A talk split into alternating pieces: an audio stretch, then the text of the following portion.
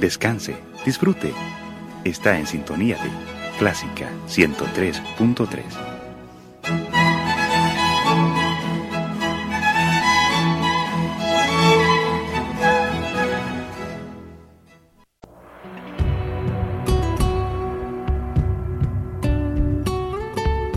Siempre con usted, Radio Clásica 103.3.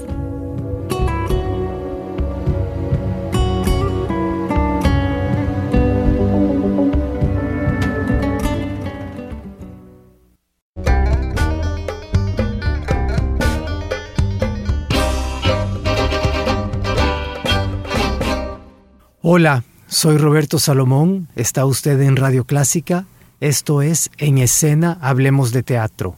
Y hoy vamos a hablar de un aspecto del teatro que es la comedia. Está conmigo en cabina Fernando Rodríguez. Hola Fernando. Hola, un gusto saludarlo.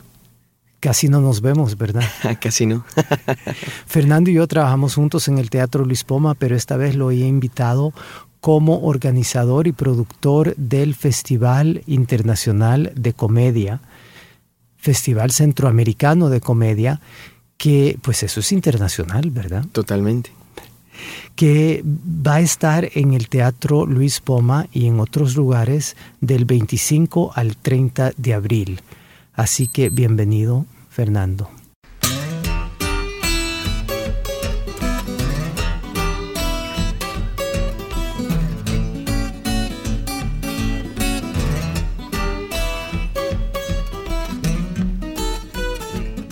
Cuéntanos un poco, ¿cómo nace el Festival Centroamericano de Comedia? Bueno, el festival nace de una idea que tengo de poder traer el género de stand-up al país.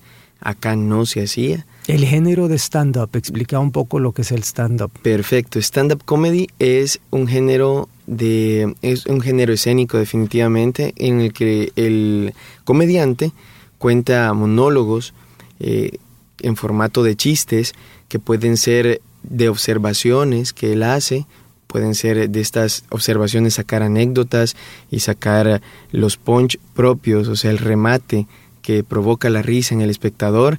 Eh, esto puede ser real o ficticio, puede ser una realidad, como digo yo, una realidad Pero muy a menudo ficción. tiene que ver con su propia vida, ¿verdad? Con sus propias vivencias. Pero además también con su observación de, de su entorno de la realidad que lo, que lo rodea, de la realidad de, del país, de... Es un de- poco un social y político. Es entonces. bastante social, es bastante político, es bastante sexual también, es bastante eh, políticamente incorrecto, es, es irreverente. El, género de stand-up tiene esa característica, pero además también eh, de hacer anécdotas, también se pueden hacer observaciones. O sea, eh, yo puedo, digamos, hay dos géneros. Están personas como Franco Escamilla, que es un comediante mexicano que también trajimos al país y estuvo en el Teatro Luis Poma, eh, que él basa su- sus monólogos eh, en anécdotas, en cosas, miren, me pasó esto, no sé qué, hice esto, a mi Aunque mujer sean esto". fabricadas. An- aunque algunas tengan, como digo yo, una base de verdad y lo demás es un baño de ficción, sí tiene, sí son eh, anécdotas. Y en cambio está Peter Albeiro, que es colombiano, que él basa su humor y su stand-up en cuanto a observaciones.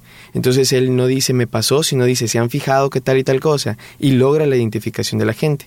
Entonces son dos géneros, dos vertientes en las cuales se mueve todo el, todo el género del stand-up. Pero básicamente el stand-up comedy es una persona, eh, muy a menudo un hombre, ¿verdad? Más que, más que, más que mujeres, ¿verdad? Sí. Aunque en El Salvador está habiendo bastantes mujeres. En El Salvador es lo contrario, son más, hay más mujeres haciendo stand-up que nos da mucha alegría.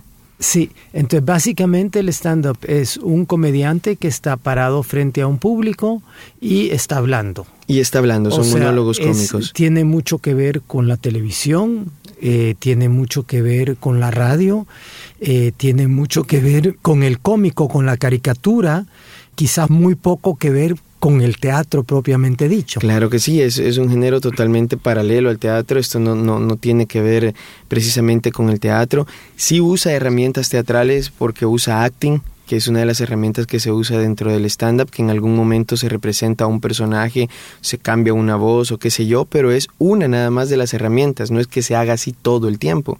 Uno pudiera no usar eso y, igual hacer su, su show. ¿Y por qué crees que el gremio teatral está tan en contra de este tipo de manifestación artística? Porque creo que eh, logra espacios que a veces el teatro no logra, eh, logra espacios y logra también eh, congeniar con la gente de una forma muy cercana porque logra la identificación.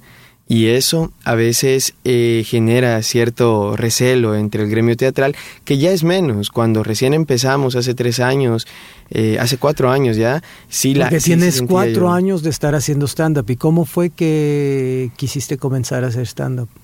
¿Cómo quise hacerlo? Bueno, desde muy pequeño yo veía monólogos de comedia. Bueno, lo más cercano que yo vi a hacer cosas cómicas y, que me inspiró también a hacer teatro era cuando yo veía en la televisión hacer pequeños sketches a Daniel Rux. Fíjate, así es que eso no, no. Saludo a Daniel Rux. Saludos a Daniel. Sí, es un seguidor. Sí, y eso me motivaba a decir, yo quisiera hacer eso un día, yo quisiera hacer eso un día. Luego aparece Al Ramones. Yo decía, yo quisiera hacer eso. Es que debe haber la forma de construir estos monólogos. Yo comenzaba a hacer escritos para mí, pero, pero no sentía que, que tenían totalmente el, la estructura que yo quería. Hasta que me encuentro eh, con, con un taller eh, de Costa Rica eh, él también quería venir a El Salvador, casualmente también nos, nos, juntamos en eso, él quería venir a El Salvador a ver si podía lograr presentarse acá. Y yo quería proponerle un proyecto más grande, formar un grupo que hiciera un taller. Y así nace el stand-up en el país.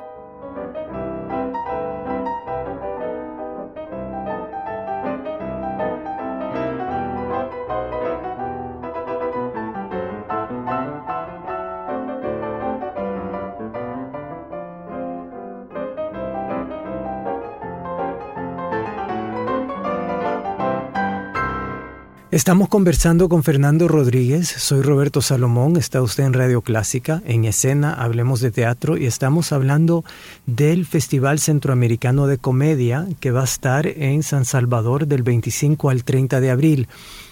Decime Fernando, eh, Tú en el segmento anterior dices que te costaba escribir, o sea que el comediante generalmente escribe su propio material, porque tengo entendido que también hay comediantes que tienen escritores, ¿verdad? Sí. Y que, y que ejecutan eh, algo que ha sido, guiones que han sido escritos por otros. Sí, sí, sí, hay, hay comediantes que tienen eh, shows de forma continua. y que tienen, su propio escritor. Que, tienen su propio staff, no solo uno, sino un staff de escritores. Bueno, eh, de esto de staff de escritores, en el género de stand-up se pueden contar también series de televisión. hay series que tienen un staff de escritores que usan todas las herramientas del stand-up para poder llevar esta comedia hacia la serie. Y eh, a la fecha tenemos, bueno, y hay un salvadoreño, se me escapa el nombre en este momento, me contaba Gaby Rivera, que también es parte del grupo, que hay un salvadoreño que está escribiendo para una serie en Estados Unidos y que está escribiendo stand-up, está escribiendo bajo las herramientas del stand-up. Y eso es muy interesante. Y en cuanto a su pregunta, definitivamente, el comediante hace su propio material. Hay quien no lo haga, hay quien copie, pero eso va a haber siempre. Y hay quien también usa chistes comunes, ¿verdad? Con lugares comunes, el bolo, tú dirías, Perdón que te interrumpa, ¿tú dirías que, que los monólogos de Cantinflas son un poco stand-up comedy o, o, no? Eh, sí, sí tienen, tienen bastante de las herramientas. Entonces, en ese sentido, hemos tenido el tipo de stand-up comedy que se está haciendo, lo hemos tenido en el país. Por ejemplo, si pensamos en Aniceto, que eran más, eh, que él más se ponía en situación. El se ponía en situación. El stand-up no se pone tanto en situación, ¿verdad? la clave es un micrófono, un proyector y un actor.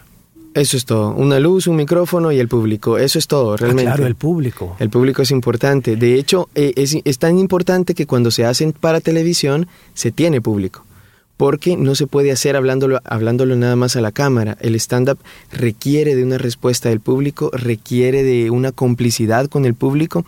Hay miradas hacia el público que generan, como las herramientas de comedia que, que usted muy bien maneja, porque de hecho me las he enseñado también en teatro. Y, y hay pausas, miradas al público, situaciones así que se vale el stand-up, que por eso es necesario. Por eso, cuando se graba para televisión, se debe tener un público en vivo. Sí, hay toda una técnica de la comedia en que hay, eh, o sea, los términos muy a menudo están en inglés, ¿verdad? Como por ejemplo el slow burn, que es cuando el personaje le, le sucede algo y el público se da cuenta, pero el personaje todavía no da a entender que, que le ha sucedido. Yo creo que todas estas, estas eh, técnicas del, del stand-up también nos se originaron en el cine mudo, que vienen del vodevil. O sea, y el vodevil en el siglo XIX fue lo que más gustaba al público. Sí, y definitivamente también es un espacio que se abre, que, que bueno, que se abre primero en Norteamérica y se va extendiendo por, por todo el mundo. Sí, se abre primero en Norteamérica y en los países anglosajones y germánicos porque de hecho, son, países, son países que aceptan mucho más la sátira y la crítica, la crítica. ácida que es lo propio del stand-up, que eh, nosotros que somos más listos a sacar el machete cuando alguien nos insulta, ¿verdad? Totalmente, uno debe llegar al stand-up con la mente abierta porque todo sujeto de comedia es una de las reglas del stand-up, todo. Y entonces ahí ya se rompe una barrera en la gente porque si algo a lo mejor no me gusta que hablen de comedia, en clave comedia, comienzo a digerirlo, comienzo a tratar de reírme y viene esa risa culposa que, que, que bárbaro lo que dijo, pero qué chistoso está, ¿verdad? Y es... Eh, y también se habla de, de, cosas fuertes. es como ver a un, a un anciano caerse cruzando la calle. Si no, si no lo conoces, es, puede ser cómico. Si lo conoces, es trágico. Es trágico, o, al revés. pero, pero también uno puede recordar esto, que el bufón era el que, le, el que le decía las cosas en clave de comedia al rey y era el único que no le cortaban la cabeza con la condición que hiciera reír, ¿verdad? Y eh, se atrevía a decirle cosas fuertes al rey. Así es el O sea, son bufones entonces. Somos bufones, estamos eh, eh, inmersos en esta realidad, la observamos, la criticamos, la acompañamos y también nos reímos juntos de ella, de la cual sufrimos.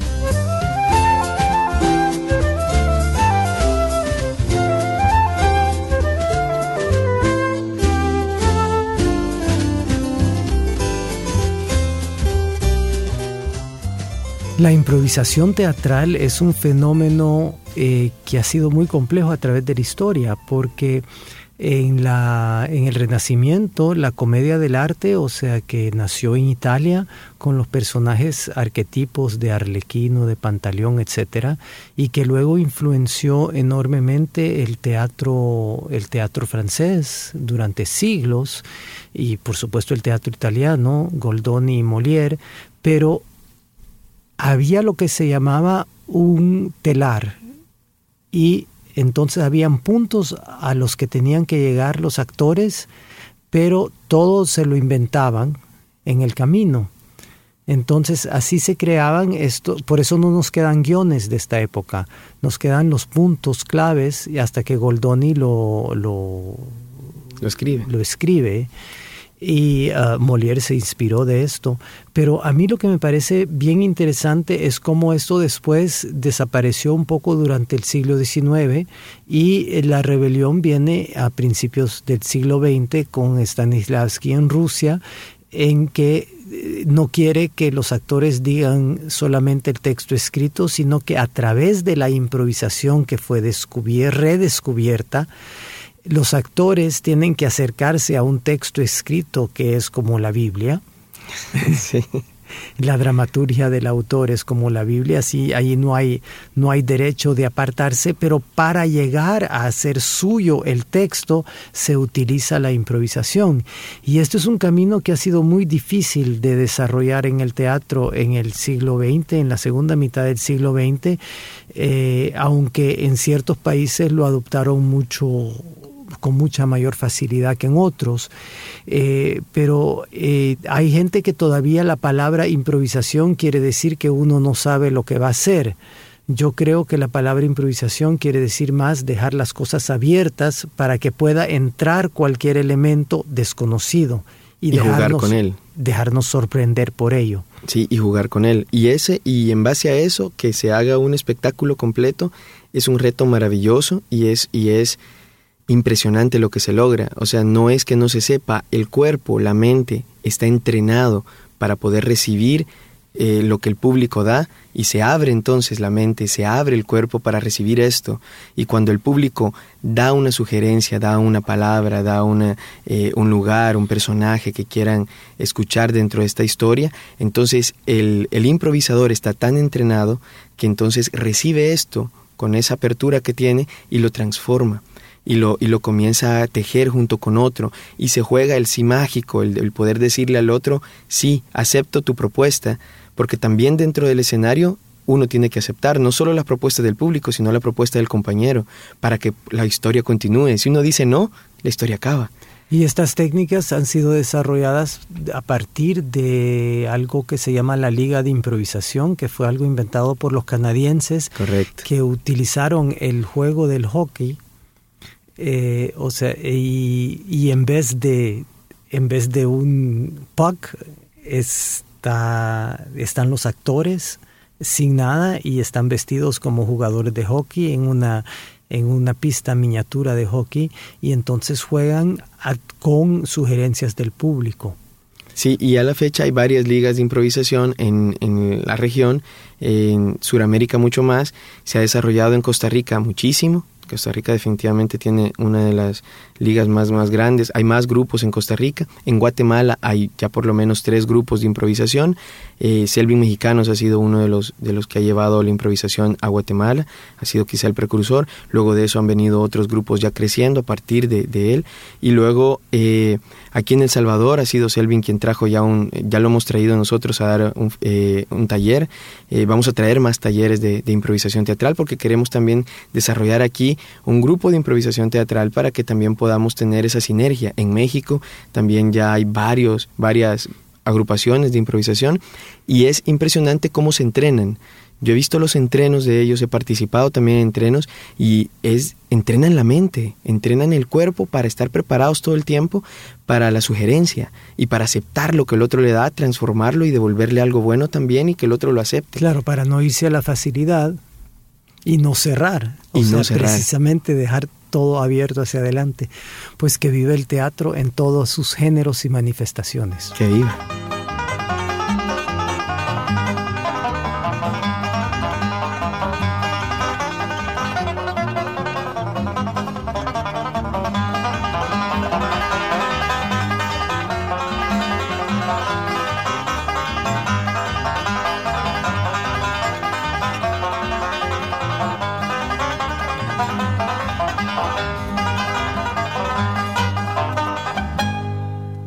Yo sí tengo ciertos problemas con el stand-up comedy en El Salvador y Ta, es ta, que muy a menudo está muy por debajo de la cintura. O sea, todo sucede a nivel del área sexual.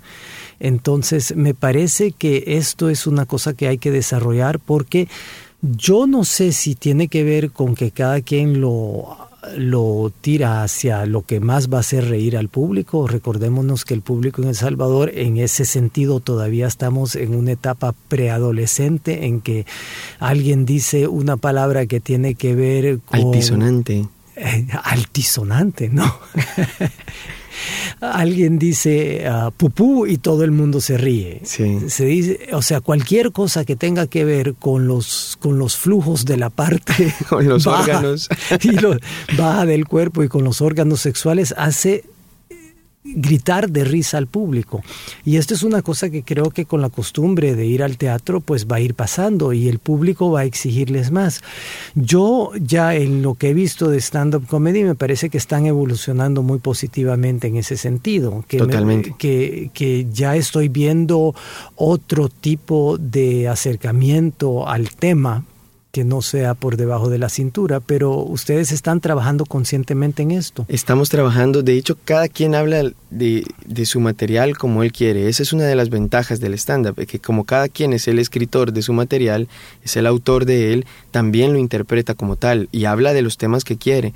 Eh, es Ahora cada quien se crea un cierto personaje, ¿verdad? Porque Hay si una- hay si hay un actor que estoy pensando en uno en particular que es un, un poco gordo y un poco amanerado, pues su personaje va a ser un poco gordo, un poco amanerado. Claro, eh, tiene mucho que ver. eh, La persona que, que pasa crea un personajillo, digamos, por decirlo así, a la hora de estar frente al escenario, pero realmente... pero también pueden hacer lo contrario, porque ah, si, si, pensamos en el cine mudo en Buster Keaton, que tenía un cuerpo de atleta y era capaz de hacer cualquier tipo de acrobacia, y hace el bruto que no sabe moverse, ¿verdad? Claro, pero en este caso el stand-up se vale de la persona.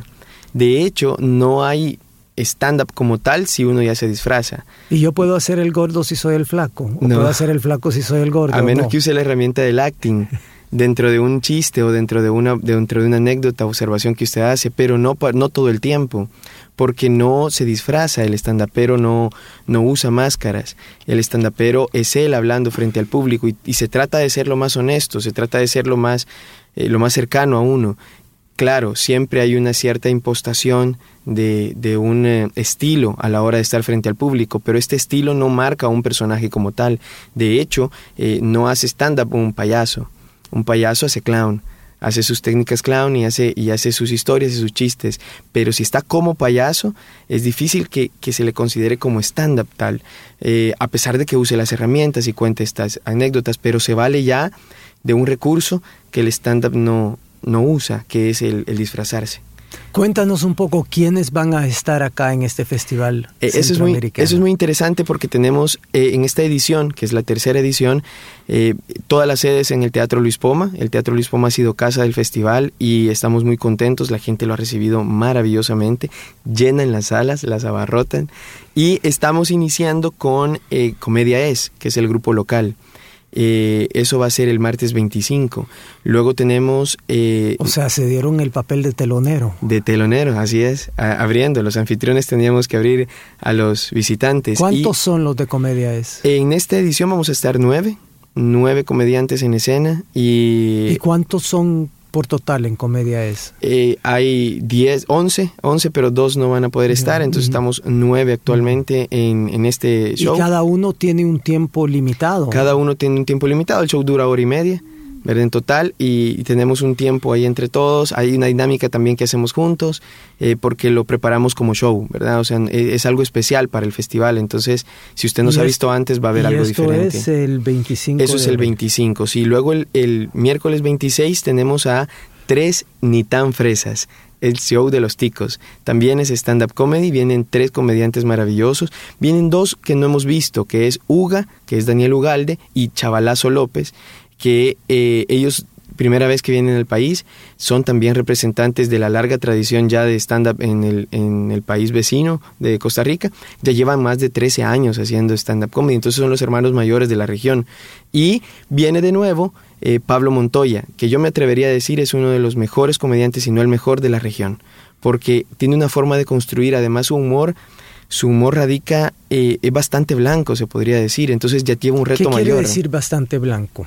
Bastante blanco que, como dice usted, por ejemplo, no se basa debajo de la cintura, usa mucho la observación de una forma impresionante, puede ser un chiste de un plato de comida y lo tiene a uno matándose de la risa con solo hablarle de arroz y carne eso, eso es un grado más, eso es un... Y él no se ríe. Varios no, y él está... Porque eso es una cosa bien difícil para un comediante, no, reírse de sus propios chistes. No solo no se ríe, sino que a veces parece sufrirlo, parece sufrir todo lo que está pasándole alrededor, entonces es tan gracioso, eh, yo creo que él está varios escalones arriba del resto por eso, porque tiene una habilidad maravillosa de conquistar a la gente. Entonces... Eh, ese es el segundo día. ese es el segundo día, Costa Rica, y tenemos impro teatral, que es un género, sí, muy cercano al teatro. También el segundo día. Eso es el, ya el jueves.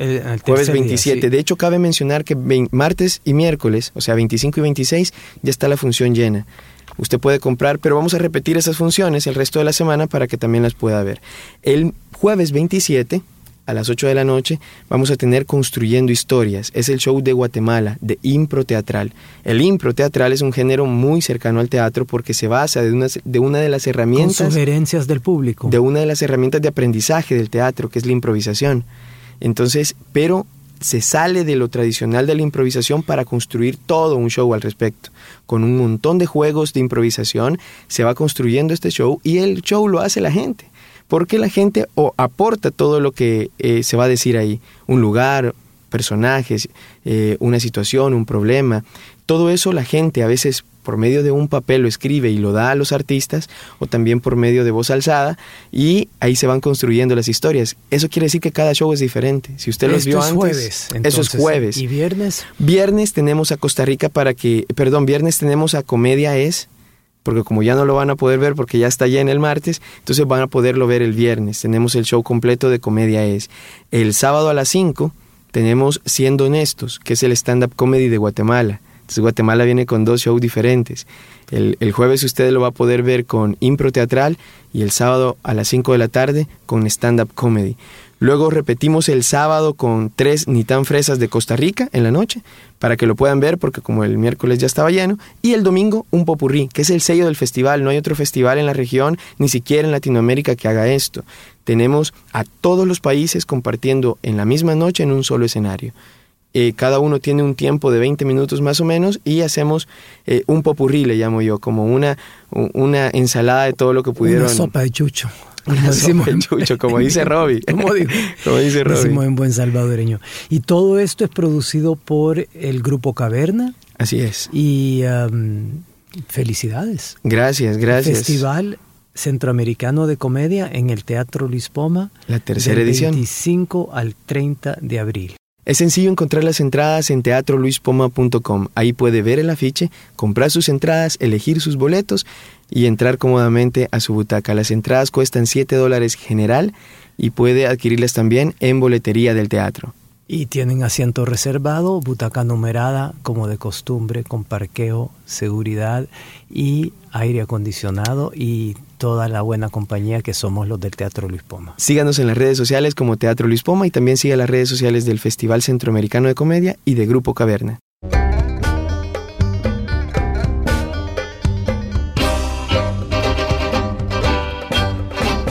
Esto fue En Escena, Hablemos de Teatro, hasta la semana entrante.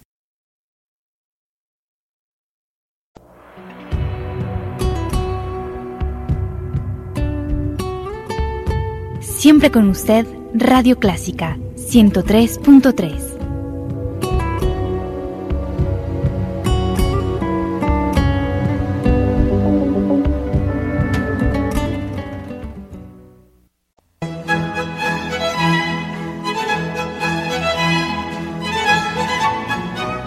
Descanse, disfrute.